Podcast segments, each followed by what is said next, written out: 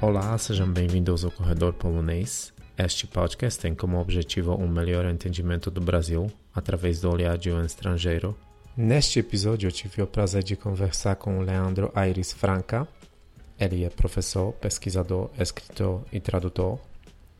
Ele é professor de Direito Penal e Processo Penal da Faculdade Estácio Rio Grande do Sul, campus Porto Alegre doutor e mestre em Ciências Criminais pelo Programa de Pós-Graduação em Ciências Criminais da Pontifícia Universidade Católica do Rio Grande do Sul, com pós-doutorado pelo mesmo programa, coordenador do Grupo de Estudos em Criminologias Contemporâneas, pesquisador do Grupo de Pesquisa Modernas Tendências do Sistema Criminal, desde junho de 2009.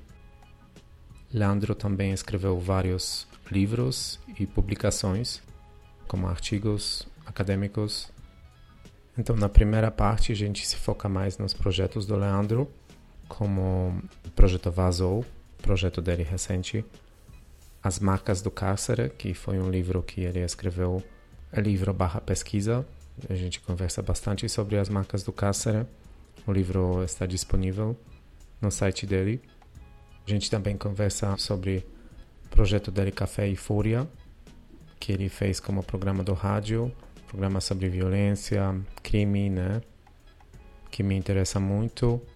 Também conversamos sobre o livro que ele traduziu de inglês para português.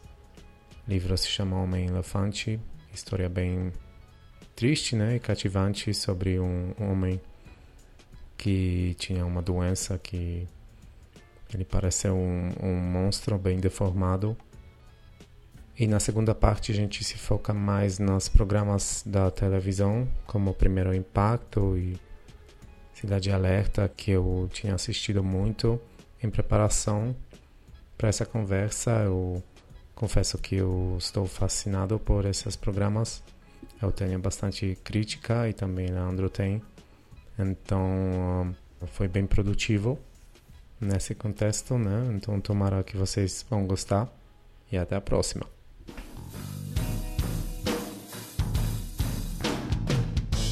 Pra vender, tem gente pra comprar, tem preço barato, tem comércio informal, tem preconceito, tem, tem violência, tem criminalidade, tem, mas tudo é tão normal. Aqui não há emprego e ninguém trabalha. Os homens tomam tudo e chama de pirata. Presta um serviço público, quero uma medalha.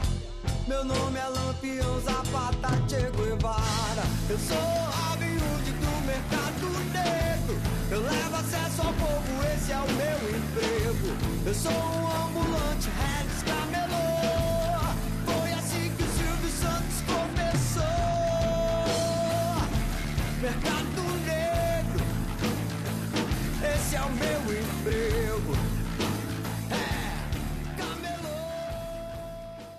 Achei você, acho que foi no site do Ibicrim, acho que você apresentou lá o, o, projeto Vazou, né? E, Exatamente. E depois achei Café e Fúria. E, Sim. É, e comecei a escutar vários episódios, né? De, de começo para final. Gostei demais, né? Então, parabéns pelos vários trabalhos. Eu que agradeço, eu agradeço tanto o convite para conversar hoje contigo, quanto é, o fato de você ter procurado. É, eu tenho um sentimento nostálgico com relação ao Café e Fúria, porque é um projeto que eu realmente gostava de fazer. É, e era muito gostoso, assim, os temas que a gente tratava e a ideia de esclarecer um pouco, né, sobre isso.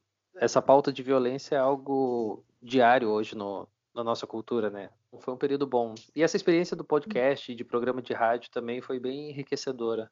Hum, tá certo, porque vocês começaram como podcast, se não me engano, e depois passou por, por rádio, né? Isso, foi, exatamente. É, virou um programa ah. de rádio numa rádio que é transmitida aqui de Porto Alegre, chamada Mínima FM. E, assim, a gente só parou por uma falta total de agenda, né? A minha, uhum. minha carreira acadêmica não permitiu que eu continuasse. E... Mas quem sabe um dia? O maior desafio na época era fazer rádio ao vivo, né? Você descobre a impossibilidade de dar uma pausa, né? Não existe silêncio na, na, te, na, televisão. Você pode fazer um momento de silêncio porque tem outros gestos, etc. Agora na rádio ao vivo, bem interessante de aprender. Só posso imaginar com a edição do meu podcast que praticamente centenas de vezes que eu preciso editar, né, meu voice. Sim, e... sim. Rádio não tem como, é ao vivo, né? É um desafio. Sim, mas você, vocês uh, fizeram um bom trabalho. Você pode conversar um pouco sobre sua carreira, como nasceu o seu interesse pelo, pelo crime? O meu interesse pela parte do crime, ou vamos chamar aqui da, da criminologia, né? Certo. É, a criminologia é uma das áreas das ciências criminais. A gente normalmente divide as ciências penais ou as ciências criminais em três grandes áreas. É, uma delas é o que a gente chama de dogmática, ou seja, o estudo bem teórico do direito penal, do processo penal. Uma outra área é o que a gente chama de política criminal, é como você articula toda essa previsão legal na, no dia a dia, ou seja, é política de segurança pública, né? Como você estrutura isso. E existe a criminologia, que é o estudo da violência, do crime, da vítima, das causas que levam a isso, de como as pessoas reagem. E isso foi algo que me interessou desde o período da faculdade, é, quando eu, eu estudei no Paraná, me formei lá. E hum. desde a minha formatura, vamos dizer assim, desde o final do curso da minha formatura, eu me dediquei a estudar mais a respeito disso. É, a criminologia é um campo no Brasil que a gente pode considerar mais recente do que em outros países. Tá? Claro, existe estudo de segurança pública há décadas. Se você for para a área das ciências sociais, você encontra muita gente já interessada em segurança pública. É, se você for analisar, existe já existem trabalhos antigos da medicina que já falavam a respeito de criminosos, era um vínculo bem positivista ainda, mas a criminologia hum. como material publicado, como grupo de estudo, como algo que é consultado pelas pessoas na mídia, etc., é algo bastante recente no Brasil. Isso foi é, me encantando cada vez mais e nos últimos 12 anos é basicamente o que eu estudo é, passei um advogando, um tempo advogando, e em seguida eu fui fazer mestrado e doutorado nessa área, né? Buscando uhum. entender cada vez mais é, discussões e prover esse conhecimento que a criminologia nos oferece. Uma coisa que eu sempre percebi, estando na carreira acadêmica, é que a academia, isso não é algo exclusivo do Brasil, isso é um fenômeno mundial, a academia tem uma certa tendência a se fechar numa discussão interna, ou que a gente chama fim, né? E não se hum. comunicar hum. com as pessoas. Fica um conhecimento absolutamente elitizado. Isso, isso é uma coisa que sempre aconteceu, sempre me incomodou. E eu assumi nos últimos anos um certo compromisso de fazer o meu trabalho de produção de conhecimento criminológico, mas de dialogar cada vez mais com as pessoas que não têm acesso a esse conhecimento especializado. Uhum. É, então, todos os últimos projetos que eu desenvolvi foram basicamente motivados por uma curiosidade científica, mas com esse compromisso de que pessoas que não são dessa área tenham acesso a isso, porque não adianta nada eu ficar falando sobre meus achados criminológicos para outros professores que pesquisam na área. Por exemplo, a título de ilustração, no em 2016, é, eu publiquei junto com mais dois autores um livro que ficou até bastante conhecido, ele está em PDF na internet aí, que se chama As Marcas do Cárcere. Sim, eu li, é bem impressionante. É, você chegou, uhum. é, você chegou a ver. Foram, foi um projeto que durou cinco anos e, e efetivamente eu e o fotógrafo que ficamos nas instituições prisionais aqui de Porto Alegre, é, dentro mesmo por alguns meses. A gente só não foi autorizado a dormir. A gente tinha que estar tá lá uhum. às seis da manhã e sair às dez da noite. Então a gente Uau. viveu mesmo. É, e o grande impacto e a grande satisfação nossa é que isso se tornou uma obra que é absolutamente acessível para qualquer pessoa que queira conhecer o sistema prisional brasileiro, né? Ali a gente só fala do sistema gaúcho de prisões, uhum. mas é um reflexo de todo o país também. Então, esse tipo de conteúdo tem no, me atraído mais, assim, eu, hoje eu coordeno um grupo de estudos aqui em Porto Alegre que também produz, você mencionou o Projeto Vazou, né, que é um projeto a respeito de, foi uma pesquisa sobre é, o compartilhamento não consentido de imagens íntimas, que a gente chama de pornografia de vingança, né?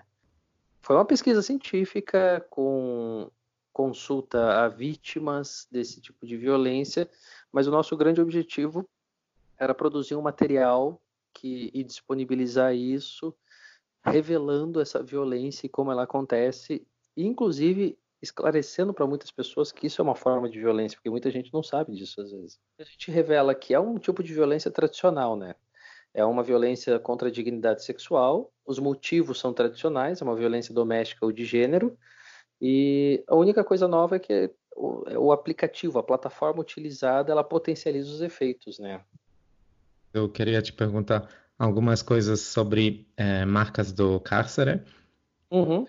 porque eu, eu li, claro que tem muitas fotos eh, bem interessantes no, no, é, no, livro, né? Tem fotos de tatuagens de, dos cárceres que achei, um, achei que, que realmente mundo diferente, né? Do, até dos tatuagens e é, dá, dá para perceber, eu posso te falar que é, eu vi algumas tatuagens dos prisioneiros poloneses e, e dá para perceber alguns, alguns um, similaridades. Achei muito interessante mas vocês ah, passaram lá muito tempo e você pode falar sobre esse um, incidente que vocês quase ficaram no, no, tipo de uma rebelião?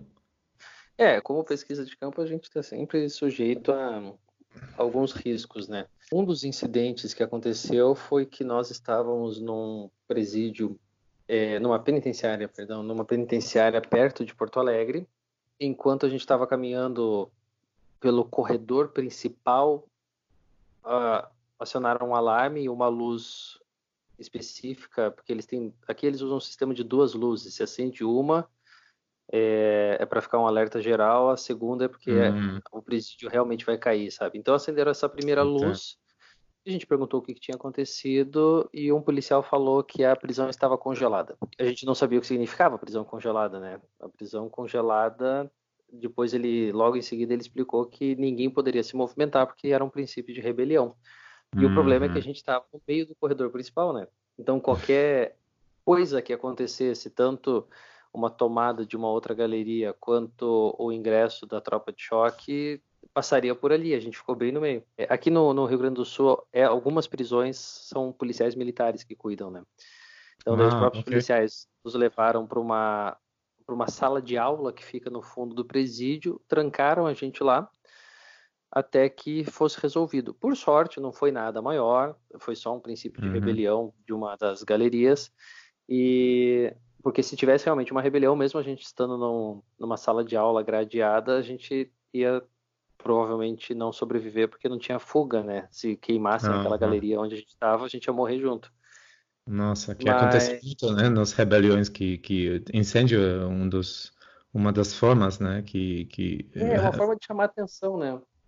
Não existe muito, conhecendo a estrutura prisional, é uma forma de quem está preso se rebelar contra a estrutura do Estado é uma das poucas formas, na verdade, é destruir aquele patrimônio, né? Certo, Aquele patrimônio sim. não é dele, né? E ele não tem outras formas de se manifestar. E ele vai destruir, botar fogo, porque isso chama atenção. Isso chama atenção porque vai ter gente que vai passar mal, é, vai causar um alvoroço geral. Você tem que chamar bombeiro, policial para resolver, porque pode realmente se alastrar um fogo. Então é muito uhum. comum o incêndio, né? E é a grande desculpa quando você quer matar uma outra uma outra facção também, né? Porque daí você tem Sim. um transtorno geral na unidade e fica mais fácil de acerto de contas.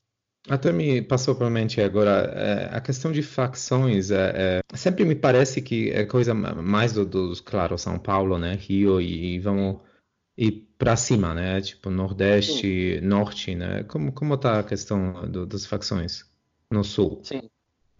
Aqui a gente tem também é, facções criminosas o, o, país inteiro ele tem facções criminosas, né? O que uhum. diferencia uhum. um pouco, até pela observação que você fez aí, é que fica muito evidente que São Paulo tem uma grande facção, que é o PCC, o Rio tem uma grande facção, que é o Comando Vermelho, e algumas outras que enfrentam o Comando Vermelho.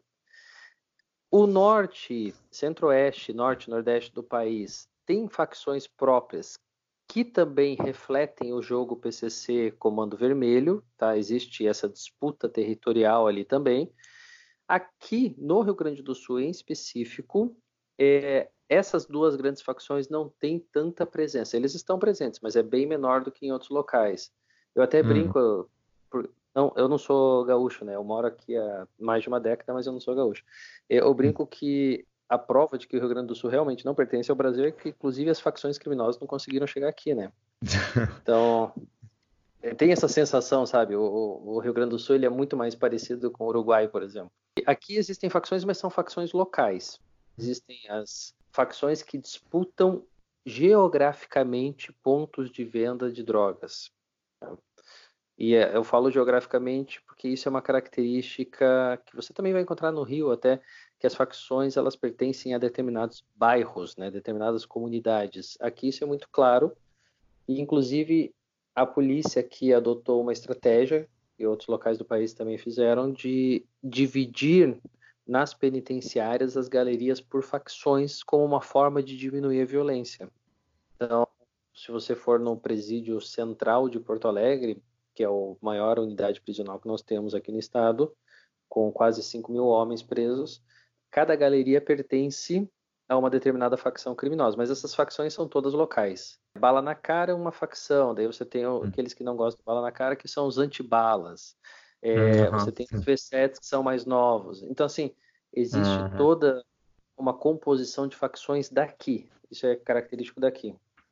Outra, outra história que aconteceu que não entendi bem, mas eh, vocês não se sentiram confortáveis entrar no pavilhão dos evangélicos? O que aparece no texto ali, a gente foi convidado para acompanhar um culto numa determinada unidade prisional. Hum. E até tem uma foto em que aparecem todos eles no corredor assim da galeria, todos arrumados, esperando a gente entrar. Só que para a gente fazer o projeto, a gente foi autorizado a entrar nas prisões e a gente entrava realmente nas galerias, passeava pelos pátios, mas para que isso acontecesse, é, estávamos eu e o fotógrafo, né, o Alfredo, para que isso acontecesse, cada um de nós tinha dois policiais à disposição, por, pela nossa própria Entendi. segurança. Né? É, e naquele momento que a gente foi entrar, o diretor do, da penitenciária disse que não teria homens suficientes à disposição para fazer a nossa segurança dentro uhum. da galeria. Até olhar pela foto, dá para ver um número muito grande de homens ali dentro. Sim, e sim, essa foto no cerca, corredor, é, né? Que... Uhum. Isso, tem cerca, nessa galeria aí tinha cerca de 200 homens cumprindo pena. Uhum. E daí eles teriam que colocar um efetivo ali grande o suficiente para que a gente acompanhasse um culto religioso que eles queriam que a gente acompanhasse. É, e acabar deixando meio deficitário o pessoal dos outro, do outro lado da prisão. Então, assim, foi mais uma questão logística e de preocupação com a nossa segurança que impediu que a gente participasse ali. Obviamente, Entendi. sendo uma galeria evangélica, ela tem como característica ser muito mais tranquila. A gente tem várias críticas a isso, tá? É uma tranquilidade falsa, obviamente. Como pesquisador, a gente não tinha tanto medo, né? É, a gente não é agente do Estado, né? Então, a gente conseguiu interagir muito bem com os prisioneiros exatamente quando a gente mostrava que nós que era pesquisa, que era academia, que era interesse em publicar aquela realidade para outras pessoas. Se confundisse a gente com agentes do governo ou policiais ou servidores da Secretaria de Segurança, o tratamento era totalmente diferente. Isso é, fica mais difícil, claro, né? Você pode falar o que se tratou, as marcas do cárcere, e que você aprendeu uh, pessoalmente? Esse projeto do, das marcas do cárcere, ele tinha uma proposta original de estudar essa questão da tatuagem prisional, porque muita gente fala a respeito de tatuagem de presos e a gente fez uh, uma pesquisa científica no sentido mais puro. Será que algumas tatuagens realmente representam algo criminoso? E a gente foi atrás disso perguntando para os próprios prisioneiros, né? A gente foi direto em quem importa a tatuagem para saber isso. Mas no decorrer do tempo, o projeto foi se ampliando para outras marcas, além de tatuagens, como cicatrizes de violência, doenças, drogas, religião. as marcas de problemas afetivos, né, essa separação que se cria, principalmente nas unidades femininas, né, em que elas são hum. mais abandonadas do que as unidades masculinas. Então, o, o, o, projeto todo acabou sendo muito mais a respeito de todas as marcas que essa experiência prisional deixa no corpo e na história desses apenados. Ela foi maior do que o que nós havíamos programado antes. E aqui eu até eu coloco uma conclusão minha que também está ali no livro, que foi algo compartilhado pelos outros autores, as outras pessoas envolvidas no projeto, foi que o cárcere, o interior da prisão, ela é um reflexo potencializado da nossa realidade aqui fora. Então, assim, hum. se nós temos um determinado tipo de poder e violência na nossa sociedade aqui na rua, lá você vai ter isso, só que potencializado, muito mais forte. Se você uhum. tem disputas territoriais aqui, lá você vai ter muito mais forte. Inclusive, coisas boas também são mais intensas lá. Então, uma das coisas que a gente aprendeu muito com os presos foi a ideia do que eles chamam de apoio. Então, existe uma coisa que é uma fraternidade e um apoio entre os apenados que é muito mais intensa que aqui também. Eu lembro de uma entrevista até, isso está relatado no livro, que um, um preso que estava respondendo uma pergunta, ele falou, mas para que, que serve isso? Para que, que serve essa pesquisa? Daí a gente explicou toda a parte acadêmica, como é importante para as pessoas conhecerem isso, e ele simplesmente cortou a gente e perguntou, tá, mas eu te ajudo se eu responder essa entrevista? Eu falei, ajuda, me ajuda muito. Daí ele falou, então eu te apoio. Quando ele hum. fala eu te apoio, ele na verdade está fazendo assim, ele está me proporcionando um apoio e ele não vai cobrar nada de volta de mim, mas ele espera que o mundo dele, ou dentro daquele contexto, alguém um dia também apoie ele, sabe? Hum. É, um, é um sistema de ajuda mútua que permite essa sobrevivência dentro do, do cárcere ali. Então isso foi uma coisa muito interessante de descobrir, que é um reflexo da nossa sociedade, aquele muro que separa a prisão da, da, da liberdade ele é totalmente poroso, sabe? É, existe uma comunicação, uma interferência do mundo fora, mundo dentro, só que ele é tudo muito mais intenso. Entendi, claro. Ele não é buraco negro, né? Tem comunicação hum. E mais é. intenso. Esse é o maior erro das nossas políticas de segurança pública, né? Achar que se mandar alguém para prisão a gente resolveu o problema, mas é, esse muro ele é ele é simbólico. Ele é simbólico. As relações continuam, mesmo com o muro. E sobre sua carreira como professor, você dá aulas na Faculdade Estácio, Rio Grande do Sul, né? É, eu dou aula faz. Uh, agora são cinco ou seis anos, eu teria que calcular, matemática não é meu forte, mas eu dou aula na Faculdade Estácio, é a mesma rede da Estácio que nasceu no Rio de Janeiro, lá. Né? E ela tem um campus aqui em Porto Alegre e eu dou aula de direito penal, processo penal, e como não existe nessa faculdade em específico o curso de criminologia presencial, aí eu realmente consigo trabalhar esse tema no grupo de estudos que eu coordeno aqui. É um grupo de estudo focado em criminologia. Mas a tendência é que, não só na Estácio, mas em várias outras faculdades, a criminologia volte a ser um curso presencial, porque tem aparecido muito em concurso público, né? existe uma maior preocupação e um certo investimento nessa disciplina. Entendi. Eu vi no seu, no seu site, na sua tradução de, de Homem-Elefante, né? Que foi também Sim. seu projeto, eu imagino, mais pessoal, né? Eu tenho algumas coisas assim. É, eu tenho uma certa paixão por tradução. E a, a língua que eu, estrangeira que eu domino um pouco melhor é, é o inglês, e eu sempre, por exemplo, você mencionou esse, o projeto do Homem-Elefante. Sempre considerei essa história uma história muito importante de discussão e de registro do que aconteceu. E eu sempre ficava muito chateado de ver o quão inacessível ela era, porque uhum. foi algo que aconteceu na Inglaterra. Existem publicações e pesquisas a respeito disso lá, e o máximo que se chegou ao Brasil foi o filme do David Lynch, que daí todo mundo Sim. pode assistir, tem legenda. E eu tive a oportunidade de assistir uma peça que fizeram uma época e que me conquistou também. Então, é, mas é uma peça teatral, que é algo que aconteceu numa determinada cidade, é, nem todas as pessoas têm acesso a esse tipo de manifestação cultural.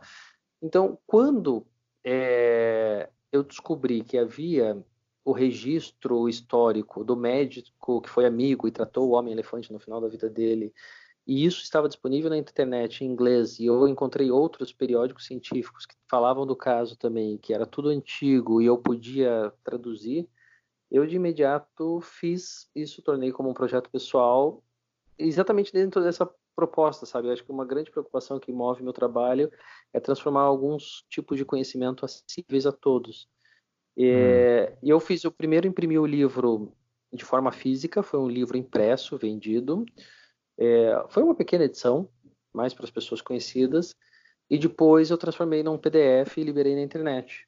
É, eu, eu acredito que é uma, para quem não conhece, vale a pena buscar essa história, porque é uma alegoria, é um fato real, mas é, é uma alegoria muito bonita para explicar a questão de alteridade ela, uhum. ela traz é, um ensinamento e uma experiência que pessoas reais tiveram nesse exercício de reconhecer no outro alguém que tem uma experiência, que tem valor, que tem sonhos. Então, é, claro que é uma alegoria levada ao extremo. O homem-elefante ele tinha uma doença até hoje discutida, qual tinha sido a doença que ele sofreu. Ele tinha uma deformidade que o tornava abominável naquele contexto. Mas uhum é exatamente nesse exemplo extremo que eu, é, eu vi uma oportunidade de uma história que poderia inspirar outras pessoas, né? E, e para mim é um prazer fazer esse tipo de tradução. Eu realmente gosto dessa parte de é, transformar, fazer esse jogo da língua de uma língua para outra, explicar quando é um termo intraduzível, é, ó, essa, essa criação de pontes entre culturas também é algo que me interessa muito. Parabéns pelo, pelo trabalho. É, traduzir não é fácil, como você mencionou, né? É, mas também pode, pode ser é, fascinante, né? Traduzir coisas que parecem não tem tradução, né? Mas claro que sim, como, sim. como humanos podemos podemos traduzir tudo, né? Só que é e, e me lembra assim que existem histórias que poderiam se perder se a gente não fizesse isso, né? Até eu descobri recentemente, e é, é algo que me chamou a atenção.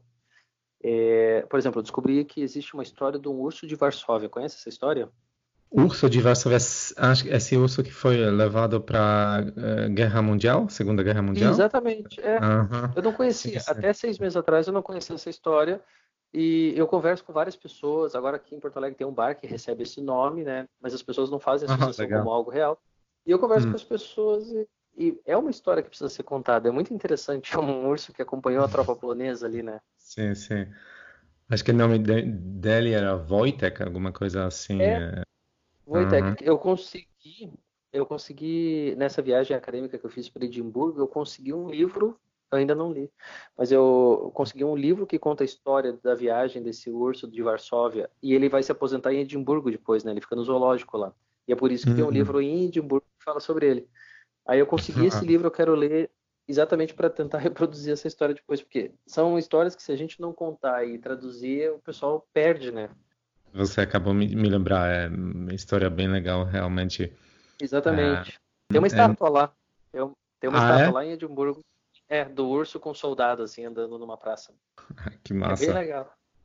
Uma das coisas que eu vi no seu site realmente que você disponibiliza é, muitos um, artigos, né, e, e, muitos e também outros livros que você também uh, foi uh, um dos autores ou, ou, você montou, né, vários artigos, vários volumes. Uhum. Né? Então, realmente, eu quero te parabenizar por, por disponibilizar uh, tantas coisas, né, para ler.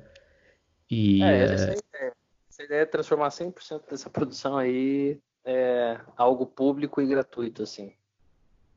Um dos artigos eh, foi um artigo que eu um, li que se chama Mitos e Fatos de Persecução Penal. Sim. Uh, eu admito que sempre quando eu vejo mitos, eu já estou interessado, né? mitos de uhum. qualquer coisa. A nossa ideia, esse foi o primeiro artigo que foi produzido e publicado pelo grupo né, de estudos que eu coordeno. Tem, teve vários autores. Mas a, a, ah, tá. nossa motivação é, nossa motivação foi basicamente o seguinte: é, se fala muito, por exemplo, sobre como que o processo funciona. Eu dou aula dizendo que o rito processual é dessa forma, que jurisdição é isso, que o sistema processual que nós adotamos é tal. O único problema é isso é muito teórico e isso esconde muito da realidade dessa do dia a dia. E a realidade que a gente quis mostrar nesse artigo e eu tenho tentado trabalhar cada vez mais é o seguinte: o processo penal tem uma regulamentação pelo Código de Processo Penal, perfeito. Mas uma coisa que a gente precisa dizer em sala de aula aí para as pessoas é que, por exemplo, tem um erro fundamental no processo penal que é você ter operadores, isso eu estou falando só do processo penal, né? Mas você hum. ter operadores no sentido assim, quem acusa, quem julga e quem defende, basicamente são pessoas de classe média e alta geralmente uhum. pessoas brancas, e que estão analisando um caso que envolve uma pessoa pobre e negra. Então, isso é uma das coisas que a gente discute nesse artigo, que não está certo. Eu sei que existe um procedimento, é para funcionar dessa forma, mas ele é, na prática, viciado a partir do momento em que o juiz não conhece minimamente a realidade do réu. E o réu não entende, para quem faz audiência, é perceptível que o réu não entende minimamente o que está acontecendo, a tal ponto que você sai de uma audiência com uma decisão de absolvição ou com uma decisão de condenação e o réu não entendeu o que aconteceu. Ele tem que perguntar uhum. o que, que, vai acontecer, se ele vai voltar para a prisão ou não. É, então, uma das coisas que a gente aponta é isso. Falta um pouco dessa informação para os formandos em direito e também para as pessoas em geral, para mostrar o seguinte: olha, nós temos um processo, existem regras, mas existe uma diferença de classe e raça dentro dessa discussão aqui. Outra coisa uh, que é discutida, pelo que eu me recordo no artigo, a questão de tempo. Quanto tempo demora para uma investigação, para um processo penal? Uhum. É, pela previsão do que está escrito, tá escrito no Código de Processo Penal, eu vou falar de forma bem geral, tá? Porque tem algumas uhum. especificidades.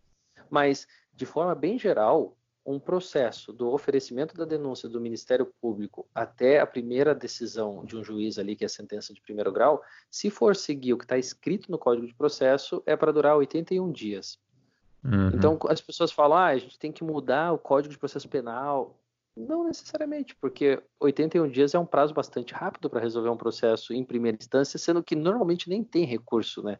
recursos são, são raros no Brasil. É, mas o que está acontecendo então? O que está acontecendo é uma questão estrutural, não é um problema legal. O problema é que a gente não tem estrutura física e de recursos humanos para fazer isso. A gente não tem juízes suficientes, a gente não tem servidores suficientes, a gente não tem tecnologia suficiente e pessoas qualificadas também para dar um andamento processual conforme a lei prevê.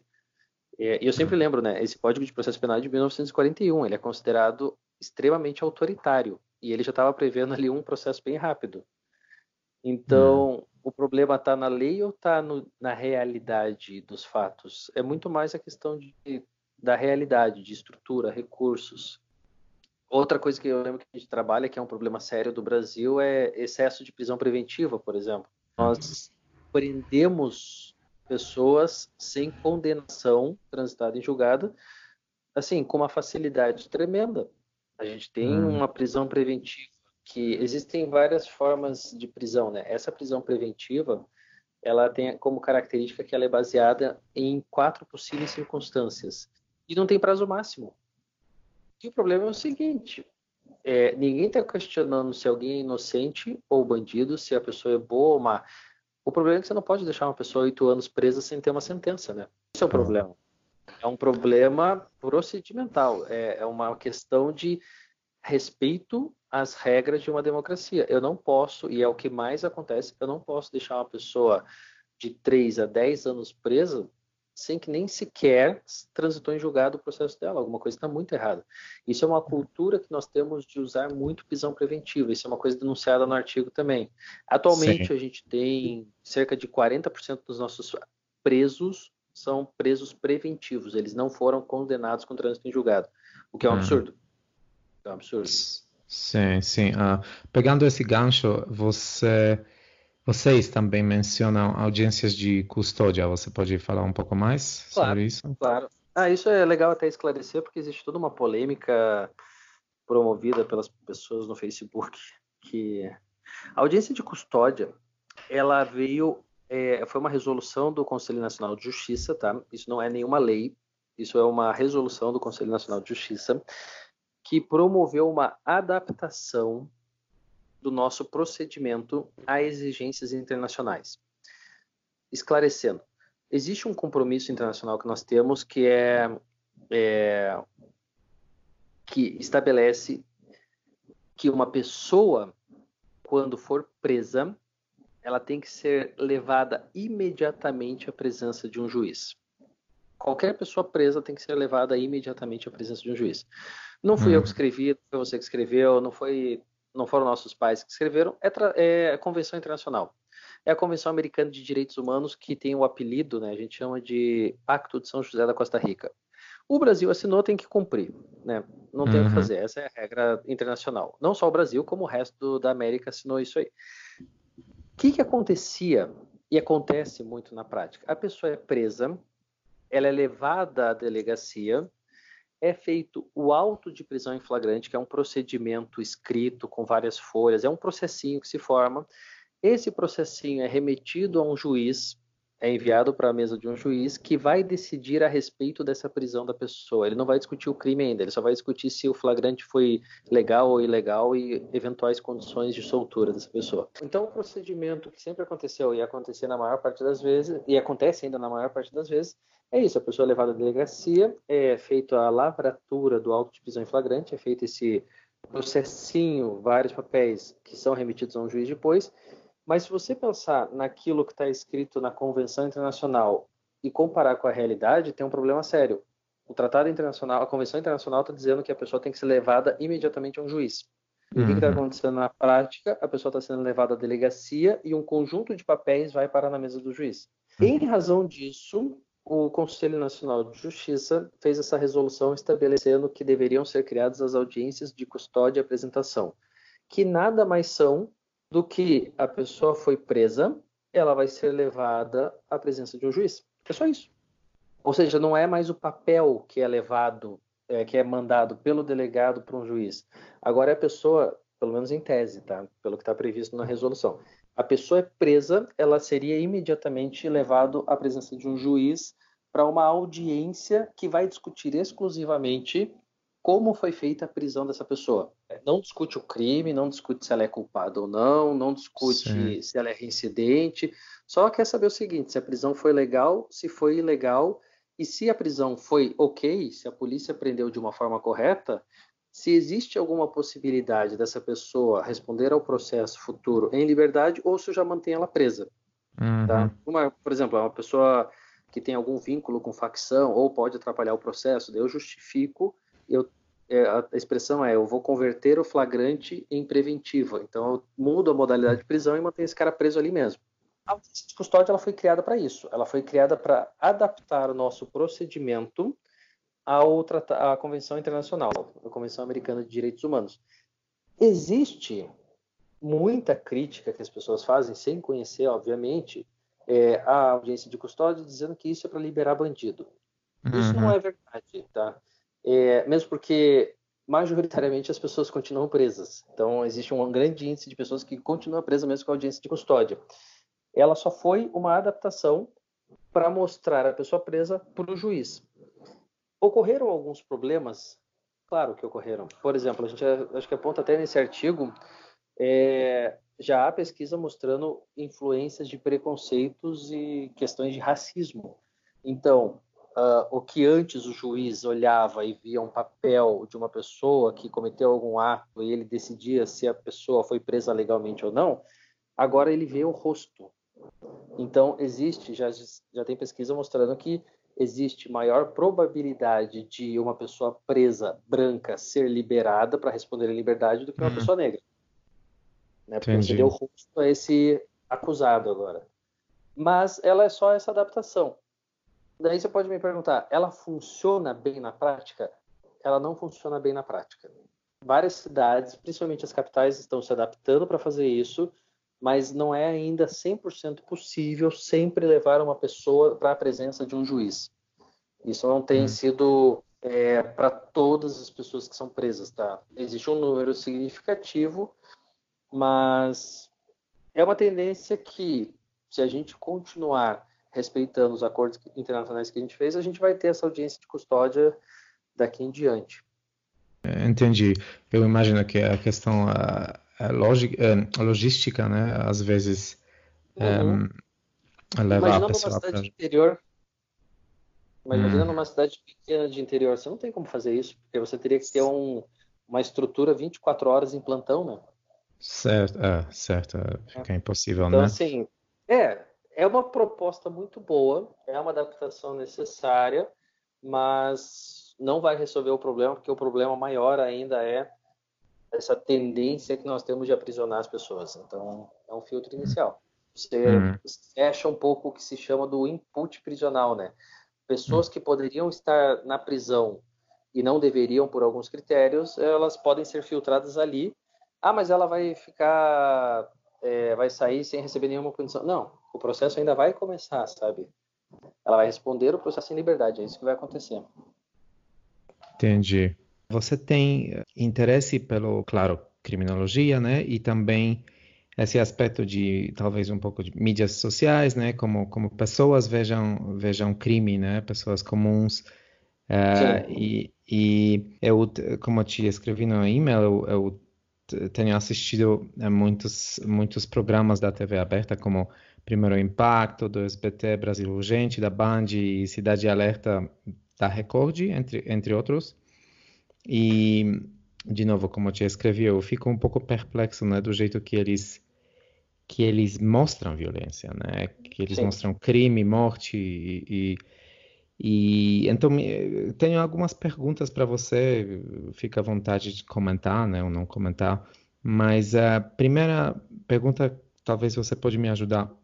Por que os dados e rostos das pessoas suspeitas ainda não condenadas são expostos na TV? Eu realmente fico perplexo com facilidade de, de, de é, mostrar nomes das pessoas e rostos e uh, acho que é um pouco uh, isso me estranha muito. Sim, é, de uma forma bem objetiva e direta, eu diria que esses programas fazem isso de uma forma absolutamente criminosa.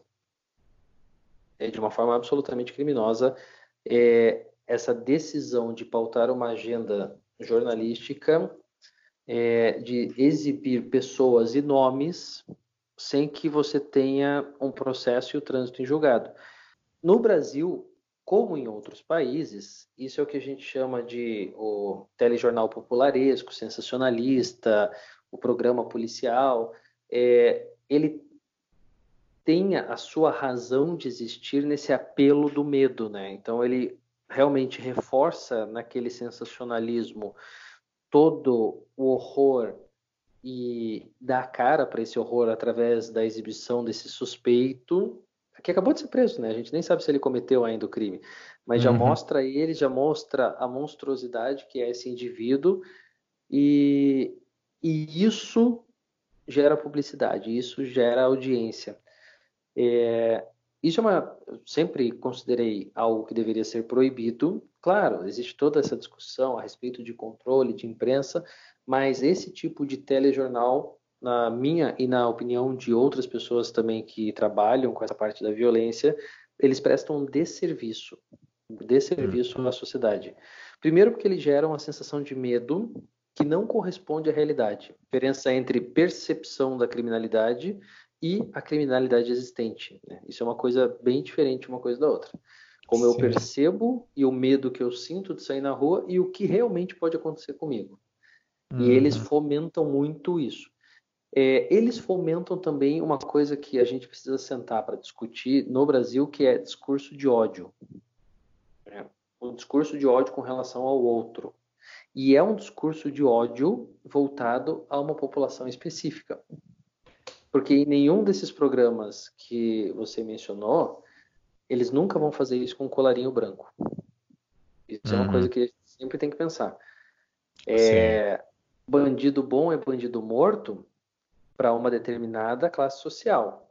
Eu não vi nenhuma pessoa que fala bandido bom é bandido morto falar isso para os réus da Lava Jato. Né? Uhum. Por mais que a gente tenha raiva dos caras, ninguém pediu para eles serem metralhados na rua. Ninguém pediu uhum. para que eles fossem mortos na prisão. Não. Então a gente tem um ódio focado num determinado grupo social que, de forma genérica, a gente pode ser que é a população mais pobre no Brasil. Né?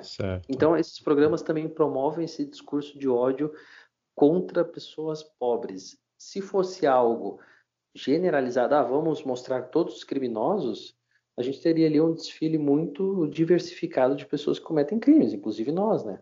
Alguns países já proibiram, inclusive, esse tipo de programa, alegando que é, esse tipo de programa gera mais violência social do que previne. Então, tem vários países que hoje em dia já nem uhum. permitem mais. O Uruguai, por exemplo, né? O Uruguai não tem poli é, programa policial mais. Realmente, né? A gente pode debater e, e pensar o gera mais violência, né? Ou não? Isso, acho que pergunta é interessante, né? Mas antes disso, um, só para te dar uma ideia, eu vi um, um caso da, da menina que um, ela foi, ela, ela, se gravou no carro uh, debochando um, um, um entregador da comida, Uber Eats. Ela fazia muita graça com ele, que ele é lento, sei lá. Por isso nossa comida fica fria, alguma coisa assim, tipo bobagem, né? E alguém mandou esse vídeo, né, para alguns dos, desses programas e, e, eles mostraram, tipo, certo nome dela, primeiro nome, sobrenome, né? E, e depois o eh, apresentador falou, agora vocês podem... Pra chancalhar com é, ela. Né? É, de, deixa fazer o que ela, o que ela mereceu, né? No, no, Twitter. Agora vocês podem assassinar dela no Twitter, né? Ele praticamente uhum. falou isso, né? Nessas palavras, né? É, gerou tanta estranheza comigo porque é, é, é, tipo nome dela ficou certo para todas as pessoas ver então é, eu, é, nem passou na minha cabeça como isso, em relação dos leis, como Uma... isso é possível, né? É, não, eu, eu teria, eu jogaria para um caso extremo e isso seria um exercício muito interessante de direito penal para alunos discutirem. É o seguinte: se efetivamente algum usuário que assistiu o programa ouve essa mensagem do, do apresentador ali é, hum. E vai efetivamente cometer uma violência física com relação a essa menina, por exemplo. É, exatamente. Qual o grau né? de responsabilidade desse, desse jornalista que está apresentando ali? Né? É, isso é algo que deve ser questionado. Não dá para dizer que ele é coautor no crime, não dá. Mas também não dá, que, não dá para dizer que ele é um cara totalmente alheio. Quando ele sugere que as pessoas, ele promove essa onda de ataques e sugere que as pessoas ataquem uma determinada pessoa, inclusive fornecendo o nome inteiro dela, né? É, uhum, isso, para mim, é só um retrato de um momento muito claro que o Brasil está vivendo. O Brasil não é um país, é, e claro, é, você tem uma experiência também de outro país e talvez tenha outra visão, mas é, o Brasil não é um país gentil, ele é um país violento por natureza. Ele tem uma história de violência, né? uma, uma história de autoritarismo. A gente fingiu muito e a gente se auto-enganou dizendo que é um povo cortês, educado, não violento, mas isso é uma mentira. A gente estava escondendo uma violência inerente na própria estrutura da sociedade. E mas a gente tem vivendo um período ainda mais violento com essa polarização e esses discursos de ataques às pessoas muito promovido por rede social também, né? Esse é um ponto muito interessante. Uhum. As redes sociais elas promovem um tipo de violência porque exatamente você não enxerga a pessoa como o indivíduo na tua frente. Essa distância uhum. que o aplicativo promove possibilita atos de violência, o que vai fazer com que, sei lá, mil pessoas ataquem essa mulher, né? Uhum, e certo, por mais é. criminosa que ela seja no comentário dela. Só que, segundo as nossas regras do jogo, que a gente estabeleceu pelo regulamento penal e processual penal, se ela fez isso, isso tinha que ser encaminhado à autoridade policial, a autoridade policial verifica se tem algum crime, se tiver, manda para o Ministério Público, vai ter um processo e ela pode ser punida. Isso é um jeito civilizado uhum. e democrático de tratar um problema desse. E a gente não está fazendo isso, né? Uhum. Sim, a gente sim, comete é, mais violências. Sim, é, exatamente. Está tá deixado para pessoas comuns, uh, né, e, sem, e lei tá, tá fora, né, e pessoas comuns estão é, aplicando justiça, vamos dizer, né, entre aspas. Exato. Né? O que é revela uma falha, é, claro, é uma certa um desconhecimento de como as coisas funcionam que a gente tenta corrigir através de um programa como esse, é, através de projetos acadêmicos, a gente tenta corrigir esse desconhecimento que as pessoas têm, mostrando como as coisas realmente funcionam, mas é decorrência também de uma falha institucional, né? É, uhum. Se as pessoas têm esse sentimento justiceiro e querem resolver as coisas, é porque elas não veem legitimidade na instituição que deveria fazer isso. Uhum. Não, é tá, tá falha certo. do Estado. Falha do Estado. Uhum. Uhum.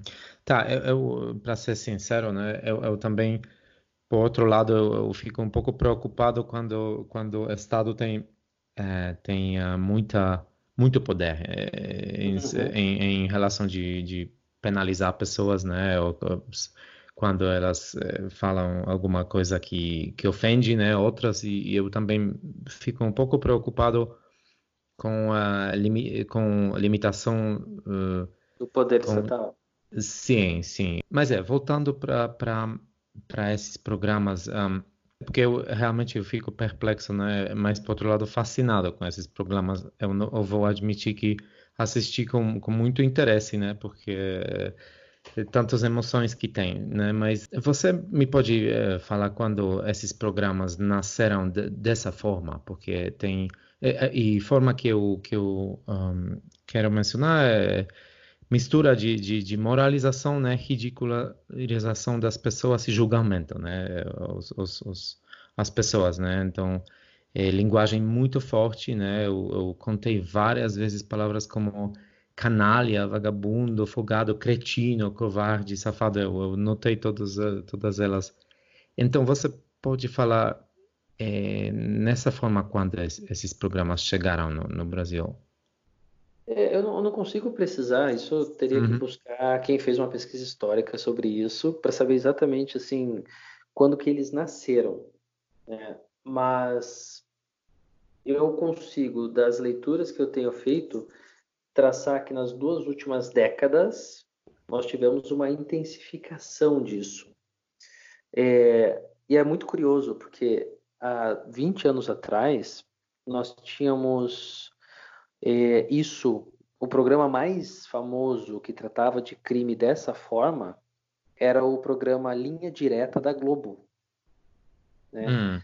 E é muito interessante, porque ele falava de crime, ele tinha um aspecto que misturava. É, o que, que, ele fazia? O programa basicamente é, narrava alguns crimes que tinham acontecido e que os suspeitos estavam foragidos e daí eles pediam para que, se as pessoas soubessem do paradeiro desses suspeitos ou tivessem qualquer pista, ligassem para o número X para ajudar a polícia. Ah. Só que uma coisa que foi muito criticada na época é que era um programa que tinha toda uma dramatização, inclusive com a reprodução fictícia é, dos, dos crimes que tinham acontecido. Então você tinha toda uma é, simulação ali com atores e etc já mostrando como aquele criminoso tinha cometido o crime e estava foragido. Uhum. E isso já era um problema, porque era um pré-julgamento, né? Claro, ou, é. Ou estava sob investigação, ou não tinha transitado em julgado alguns casos, e, e um programa de horário nobre da Globo estava mostrando toda uma reprodução dos fatos, usando toda a tecnologia que eles tinham para telenovela, para mostrar como aconteceu e pedindo para a população realizar uma caça a esse suspeito. Ah, não sabia é, disso, é, não.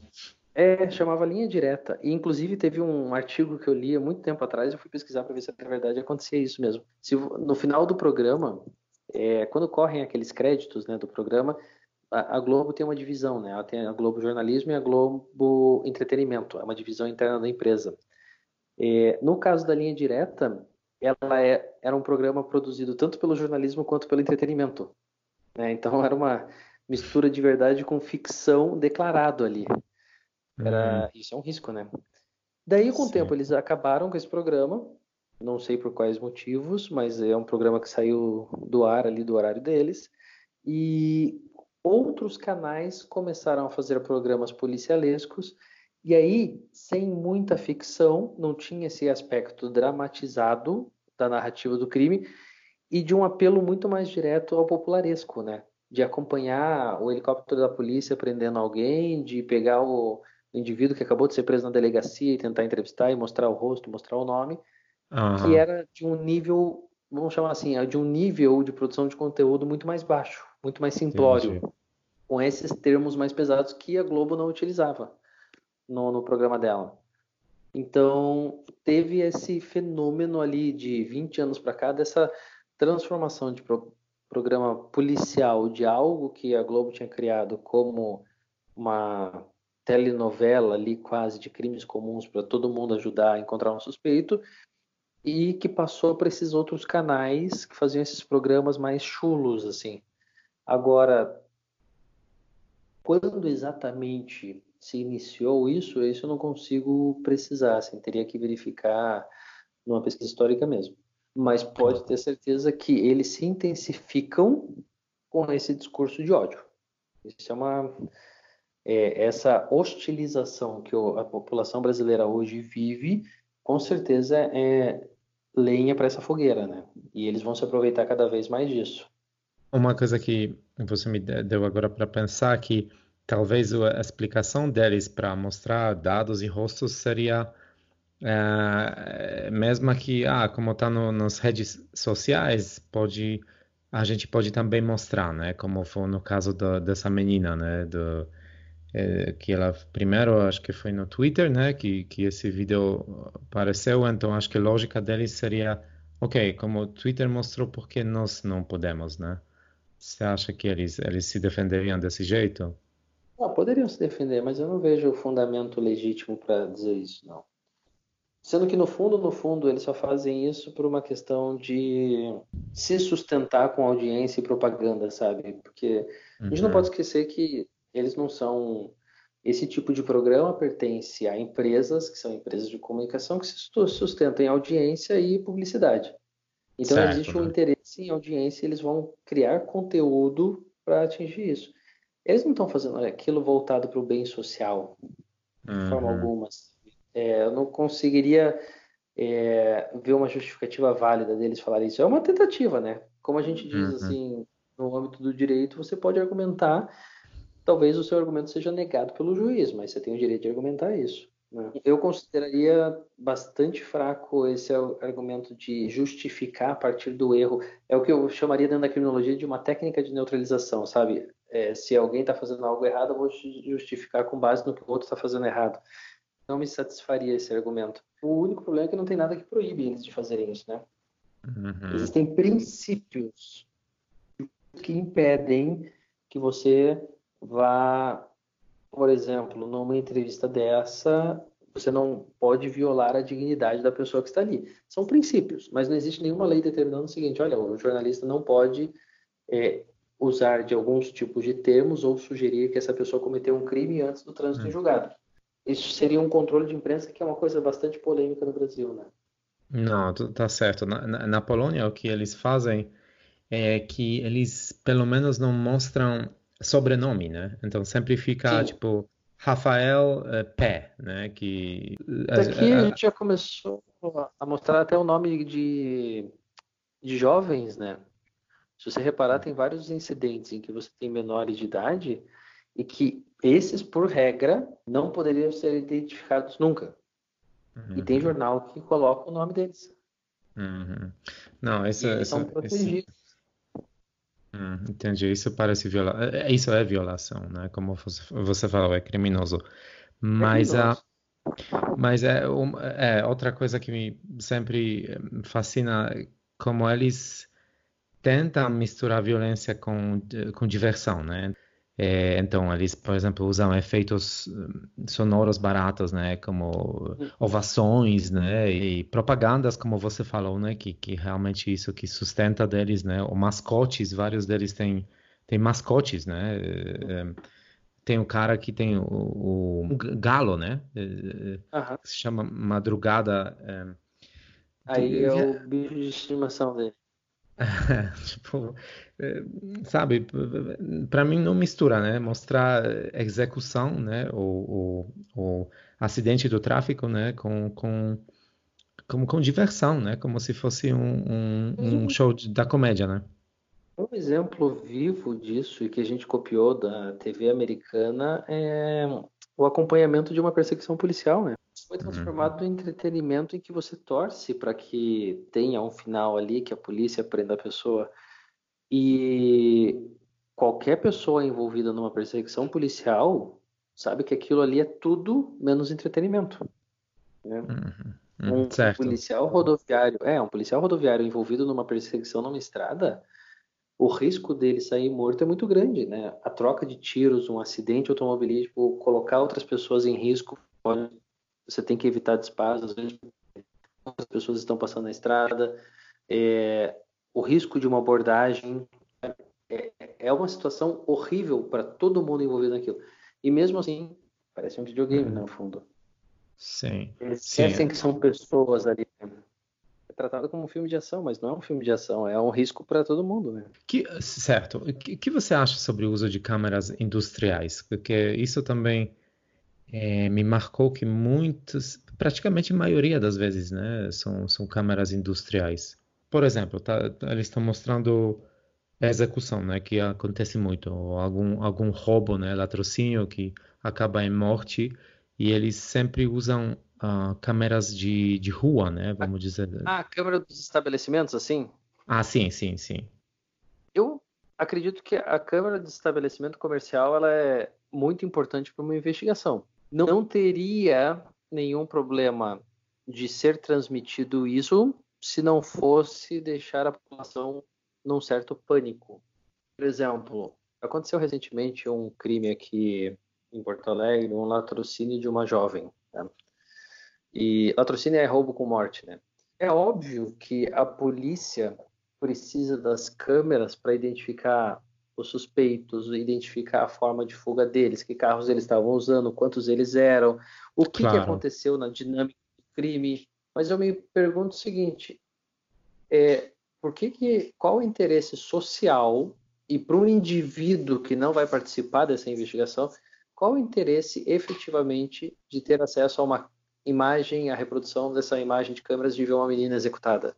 Uhum, exatamente. Né? É claro que alguns estudos que falam sobre crime e mídia dentro da criminologia, tem várias pessoas que já estudam isso, já revelam que nós temos um certo fascínio pela violência, pelo crime, pela morte. Isso é uma tendência, às vezes, até natural nossa, porque, entre outros fatores, isso confere um aspecto de sobrevivência. Quando eu vejo a imagem de alguém sendo morto, uma coisa é certa, eu sobrevivi. Isso certo, é. instintivamente uhum. me faz bem. É, mas também exige uma certa, existe uma certa promoção desse tipo de imagens e de coisas radicais que alimenta uma vontade, inclusive, o que aconteceu na Nova Zelândia lá, de alguém vai cometer um ato terrorista e metralhar algumas pessoas de uma determinada religião, gravar e transmitir ao vivo para que outras vejam, né? Isso cria essa necessidade e uma demanda e cada vez pode gerar essa vontade de ver mais violência. Então, eu acho que há uma má utilização porque não teria justificativa para uma pessoa comum. Eu vou me colocar nessa pessoa comum, você também. A gente não tem por que ver certas coisas. Isso não deveria uhum. ser transmitido uhum. em redes. E nem compartilhado em WhatsApp, né? Não, exatamente. É a minha pergunta. Porque eu fiquei fascinado com o processo, né? Como, como fica? Então, TV entre em contato com estabelecimento e, e pede isso ou paga por isso? Pede ou paga. É, às vezes as pessoas dão de boa vontade elas não sabem que aquilo ali poderia, inclusive, atrapalhar uma investigação. Então, pode, pode ter tanto essa boa intenção barra inocência de quem tem essa, esse vídeo, como interesse pecuniário. É, é óbvio que é oferecido é, dinheiro em alguns casos, as pessoas fazem isso. Esse tipo de vazamento de conteúdo não é exclusivo da, do estabelecimento, né? A gente tem um histórico de vazamento de conteúdo para jogadas políticas, inclusive, né?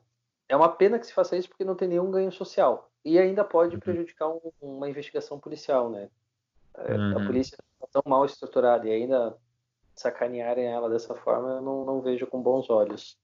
Acho que você mencionou uma distinção importante, né? Que realmente essas câmeras, claro, elas podem, elas ajudam, né? Para resolver crimes, né? Mas a, o que elas fazem no, na televisão é realmente suspeito, né? E pessoas podem ter, ter boas intenções, né? Quando elas sim, sim. repassam, né? Para televisão, sim. então é, sempre é, é complexo, é né? E é uma boa intenção, às vezes, tem aquela expressão, né? que se fala no Brasil, de boas intenções, o inferno está cheio. Mas é, é uma boa intenção, às vezes, que você não pensa nas consequências. Então, por exemplo, eu já trabalhei em alguns casos em que acontece exatamente isso. É, alguém recebe um vídeo no WhatsApp ou uma foto com as informações de um determinado indivíduo que cometeu um crime sexual. Ele estuprou alguém. Uhum. Então, por favor, repasse para que esse cara seja encontrado quanto antes. E muita gente repassa com a melhor das intenções de que é encontrar e punir o estuprador. Só uhum. que ninguém sabe se efetivamente essa informação é verdadeira, né? Sim. E se essa pessoa não for um estuprador, uma estupradora, sabe? É, olha o risco que se coloca uma determinada pessoa que pode ser uma informação falsa transitando e por boas intenções de várias pessoas que querem simplesmente que seja feita justiça nesse caso, você pode cometer uma violência contra alguém. Então, uhum. essa, essa boa intenção não é algo sempre bonito, né? Ela pode ser algo extremamente descuidado também. Certo, certo. Uma das coisas que me preocupa nesses programas é respeito para a morte, né? Então, uh, talvez talvez pareça estranho falar isso, mas eles parecem que não têm respeito para pessoas morrendo. Né? Então, por exemplo, tinha um, tinha um caso é, que um motorista atropelou um, um, homem. Ficou óbvio né, que ele não, não tinha prestado atenção, ele provavelmente usava celular, não lembro. E, e o homem estava andando um pouco no meio da rua, não no meio, mas um pouco fora de, de, de calçada, né? E, e morreu, né? Então, mas o que aconteceu é o seguinte, que o apresentador ficou fazendo graça, né? Tipo, mostrando como o cara dirigiu e matou, matou esse cara, né? Então, realmente desrespeitoso, né? Para a morte, né? Banalizar a morte, né? É, é uma banalização, isso é fato, é uma banalização. Inclusive, é, a, se seguir o que está escrito friamente na lei, existe um crime, né? Existe um crime de vilipêndio ao cadáver que é de desrespeito ao morto, né? Esse tipo de manifestação de tirar sarro ou fazer gracinha da morte caberia, inclusive, nesses casos, porque você está desrespeitando algo que é sagrado não no sentido só religioso, né? Uhum. De, sagrado no sentido de é, na história da humanidade nós prestamos respeitos aos mortos, né? Independente Sim. de qualquer isso é desde Antígona, né? Lembra de Antígona?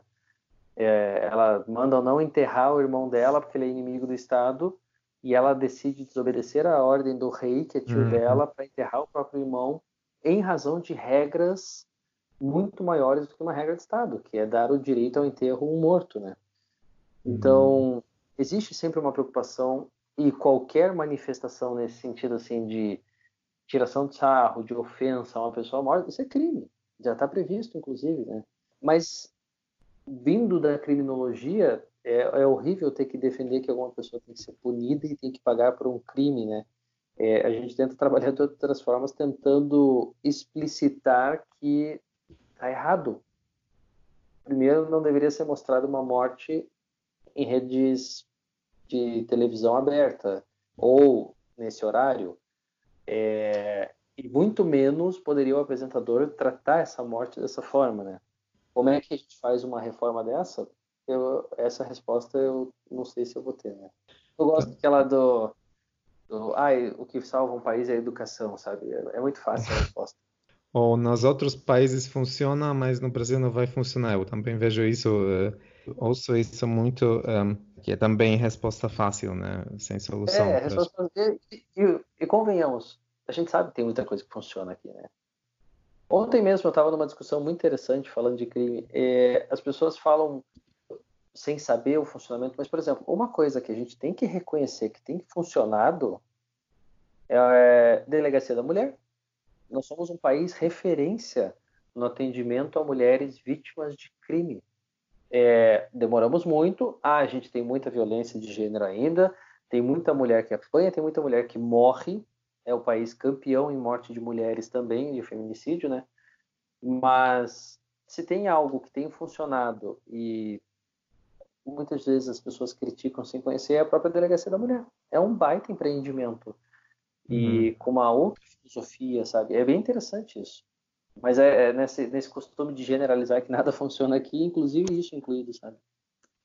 Sim, sim. É, é bem frustrante, porque, como você fala, muitas coisas funcionam.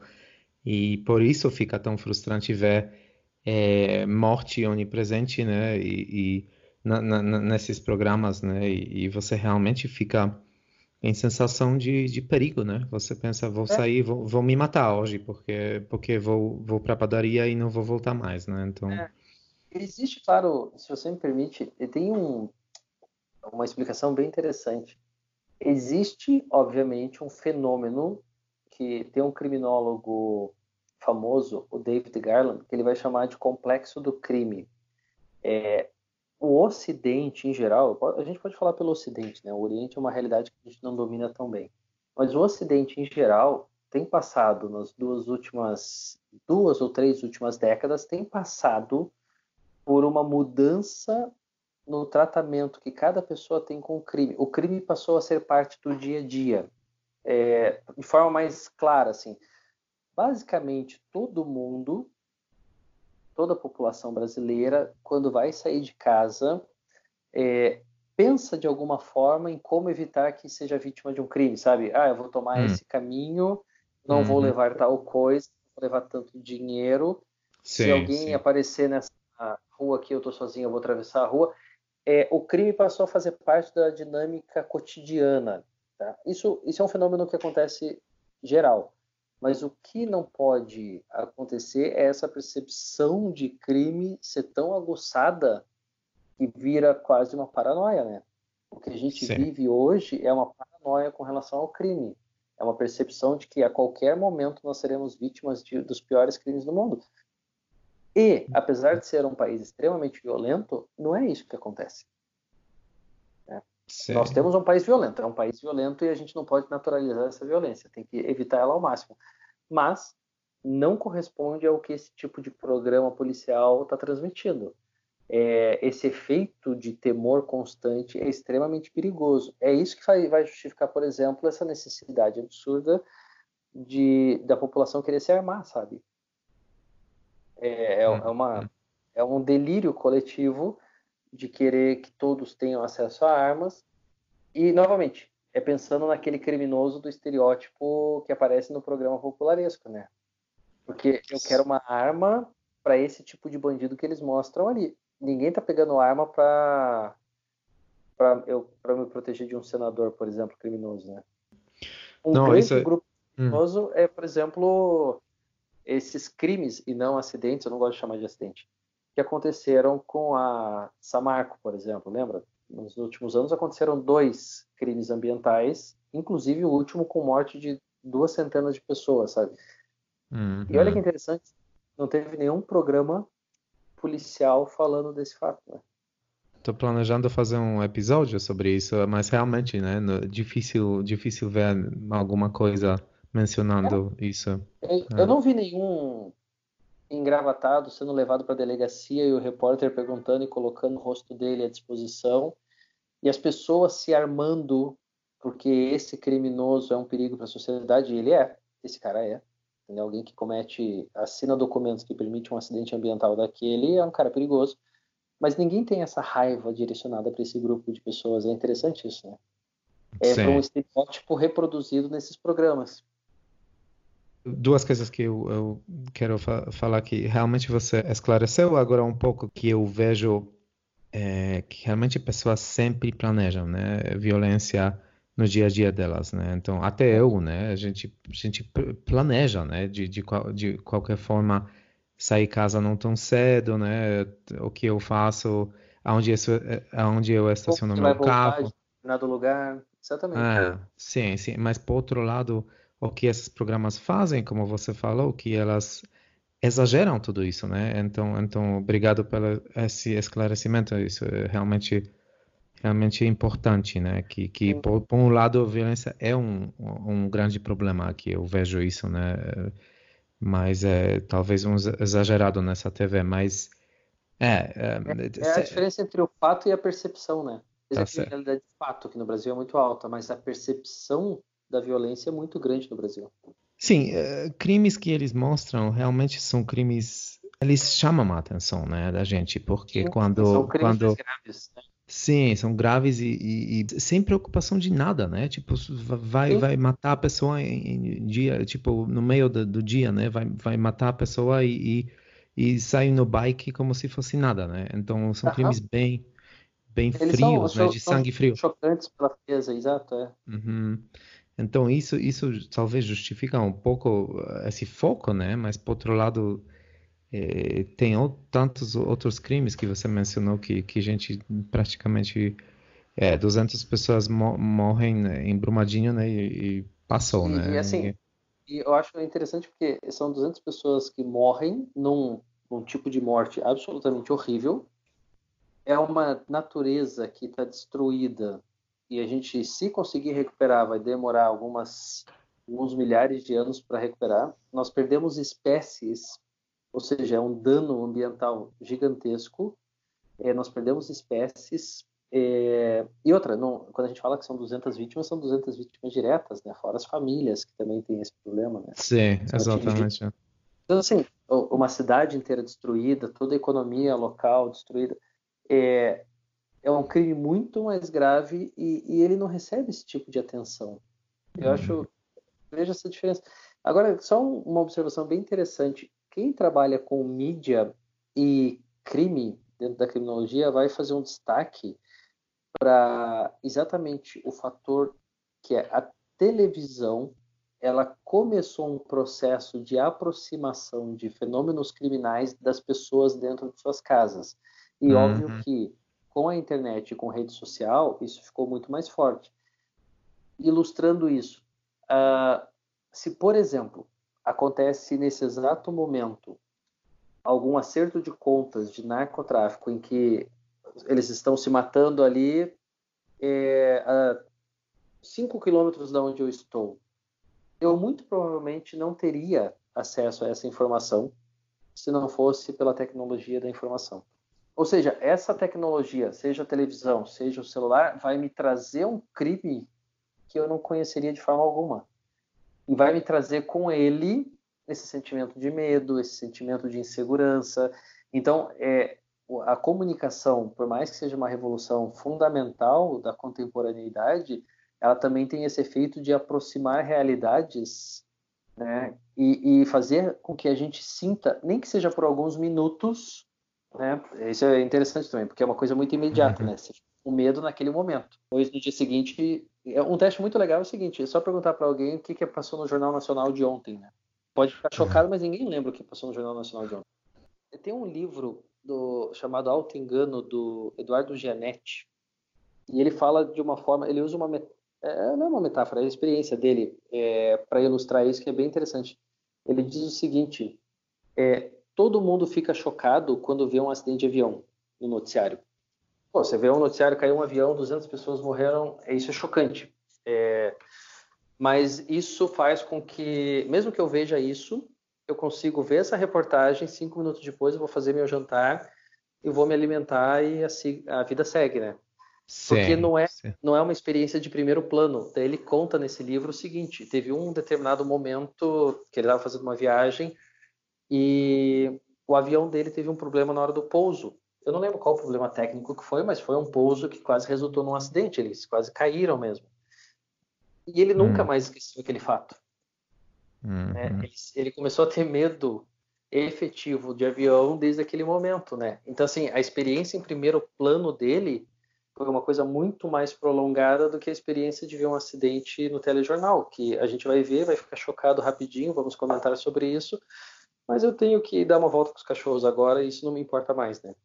É, realmente, isso é um fenômeno humano, eu acho, né? Porque pode, pode, podem morrer milhares das pessoas, né? Por outro lado, lado do globo, né? Mas você você vai dormir com calmeza, né? É... Mas de alguma forma também fica na minha mente, é mais violência que me alimenta, né? Sim. Tanto que até eu sempre recomendo para as pessoas, assim, alguns alunos me procuram e perguntam, ah, mas é, eu quero ler mais, o que, que eu faço? Eu quero entender mais. Uhum. Eu sempre falo, olha, cara, primeira coisa, telejornal, você desliga de telejornal e nesse tempo do telejornal vai ler um livro.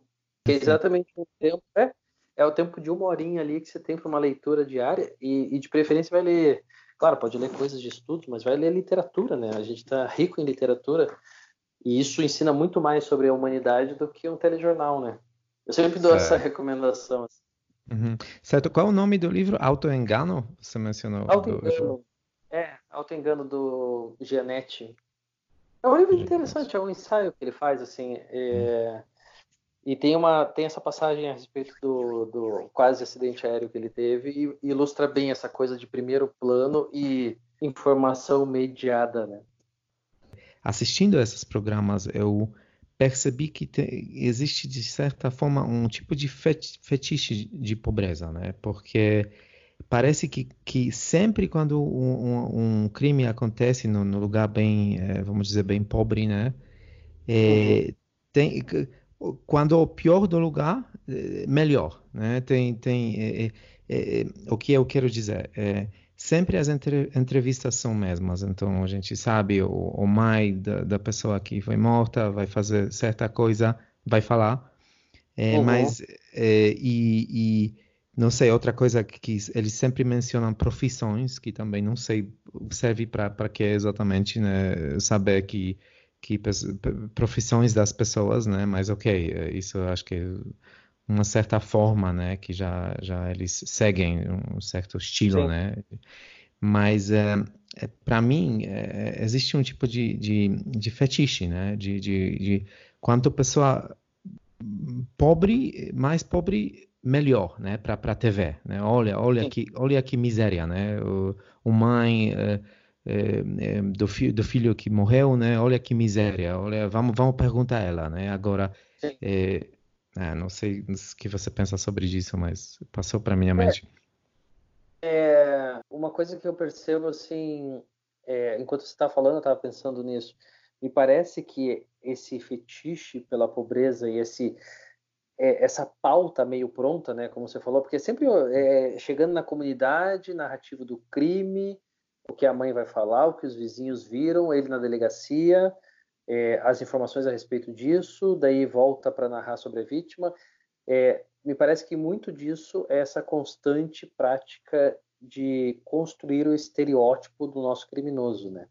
E não fica só no estereótipo como algo abstrato, porque o sistema ele vai se existe uma expressão que a gente usa de profecia que se autocumpre, né? Uma vez que você uhum. tem um estereótipo estereótipo é exatamente a pessoa que combina com esse estereótipo que vai ser parada pela polícia. Então é essa pessoa que vai começar a ser aliment... vai começar a alimentar o sistema, sabe? Que vai começar a ser parada constantemente, que vai ser presa, que vai entrar para facções, que não vai conseguir trabalho, que não vai ter as mesmas oportunidades que eu tive na vida, por exemplo.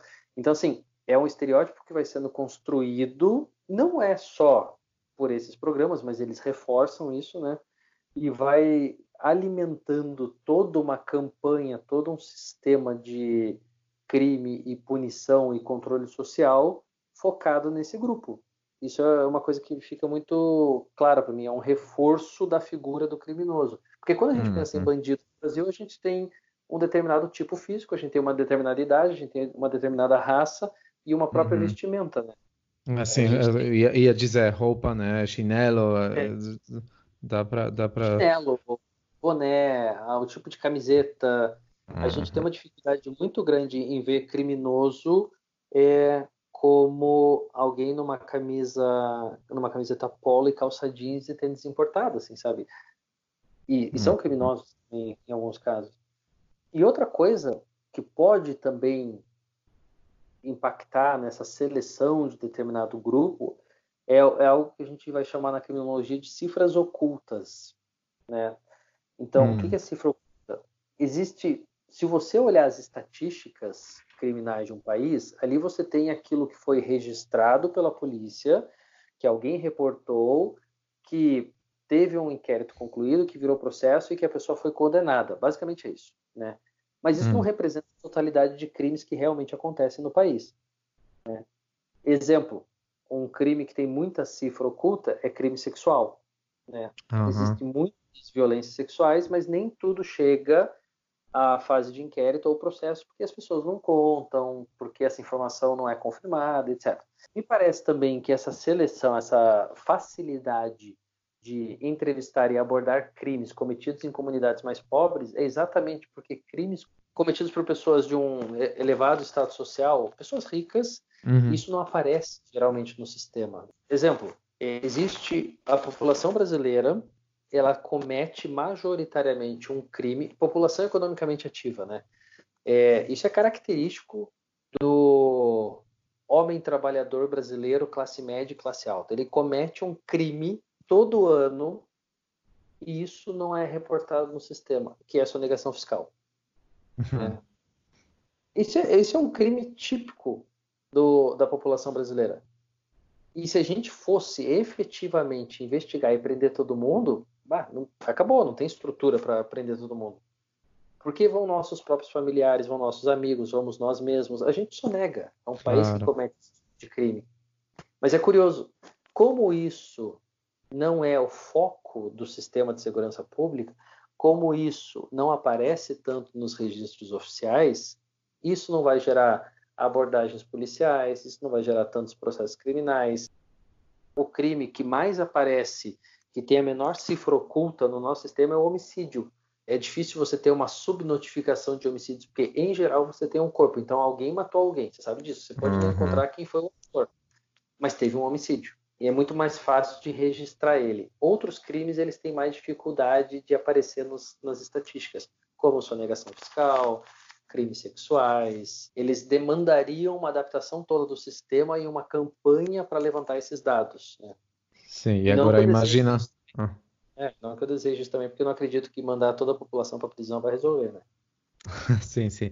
E outra coisa, imagina esses programas como o Primeiro Impacto adaptando, né, para esse tipo de crimes. Eu, eu não imagino, né? Não, não imagina.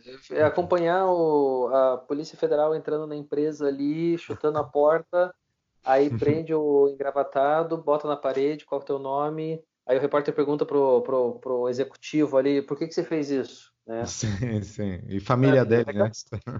É. E aí chama a mãe, chama a mãe desse executivo para perguntar assim o que, que ela pode dizer sobre isso.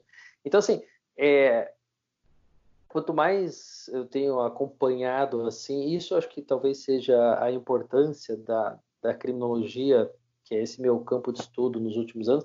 Quanto mais eu tenho lido e mais discutido com outras pessoas na área, etc., mais você percebe que é, a criminalidade é uma construção social, né? isso é um, é um processo social, e que a gente tem políticas públicas seletivas e focadas em determinados atos e pessoas. Né?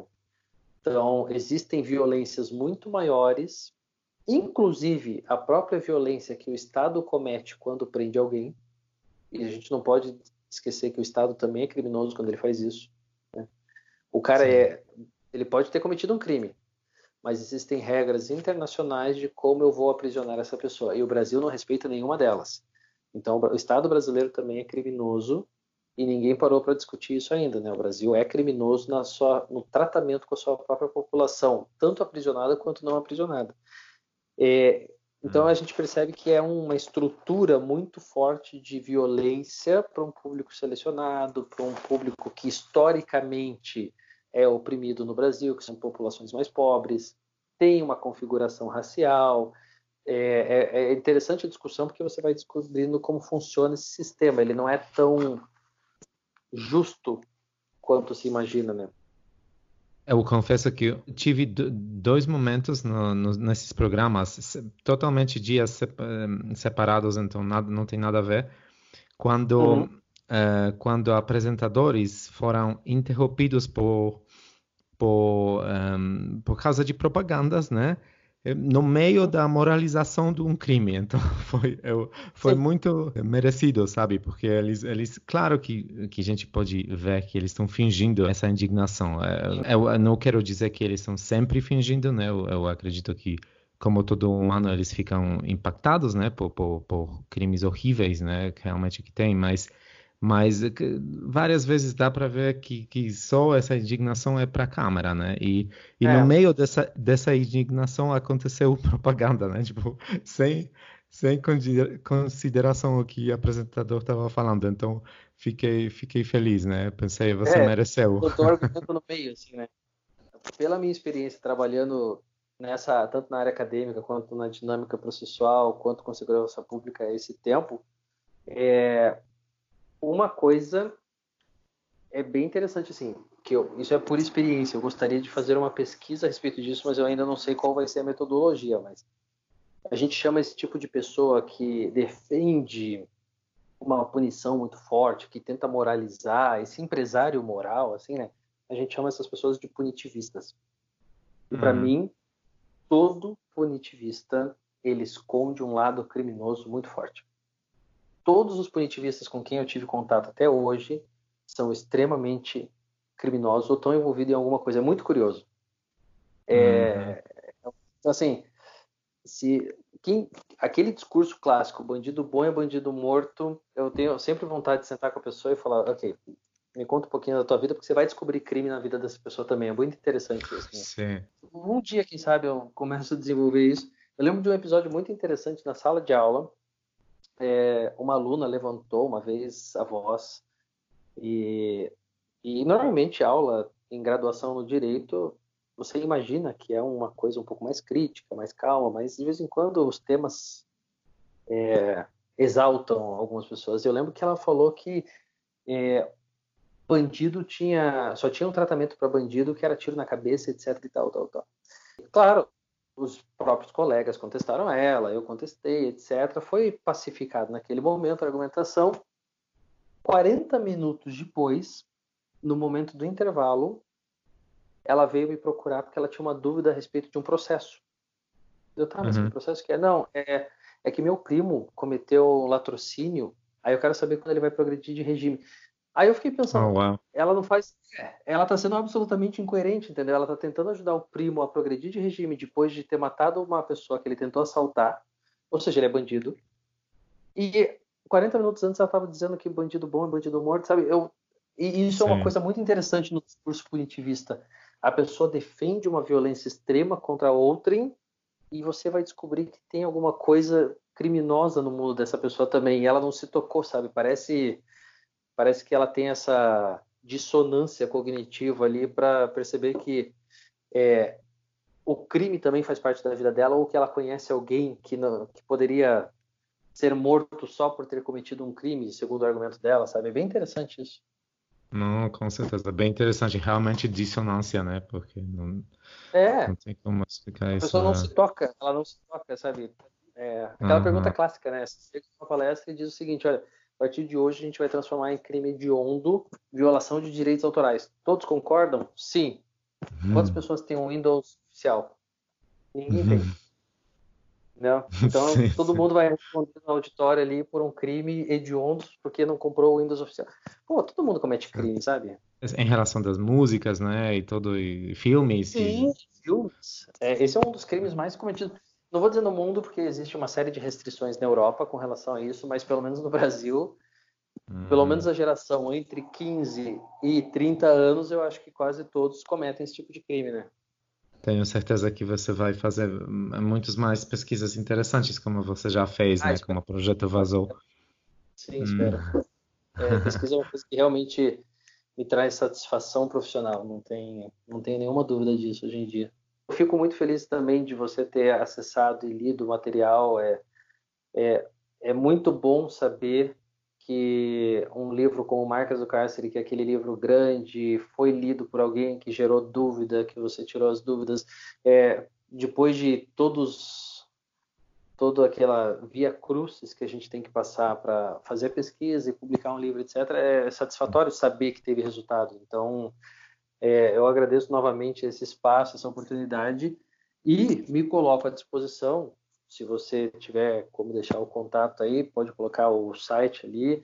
Me coloco à disposição, incentivo para que todos procurem maiores informações a respeito do que a gente tem produzido, é, ou que o grupo de estudo tem produzido e tem disponibilizado, porque é esse diálogo que enriquece, né? Eu acredito que é, faz parte do nosso objetivo traduzir esse conhecimento científico que é muito hermético, né, atualmente, para a população, exatamente para a gente aprender e para esclarecer algumas coisas, porque a gente também aprende muito nisso. Né? Claro, claro. É, é a troca que beneficia a todos, né? Os dois lados, né? Obrigado, Leandro, pelos esclarecimentos e eu me diverti muito e aprendi muito, né? Então, é, fico grato muito pela essa oportunidade. Ah, eu que agradeço novamente vou finalizar mandando um abraço para todos os ouvintes, né? Porque todos estão aí ouvindo. Então, um abraço para todos. Espero ter contribuído minimamente aí para a discussão desse tema, concordando ou não com os nossos argumentos, né? Tá certo. É. Obrigado. Galera, se vocês gostaram dessa conversa, podem me seguir no Instagram, Twitter ou Facebook. E não esquecem de deixar a sua avaliação na qualquer plataforma na qual vocês escutem o podcast. Isso ajuda muito na visibilidade do programa. Obrigado e até lá. Eu quero ver o sol nascer, mas não se for quadrado. Na vida também quero vencer, mas não do modo errado.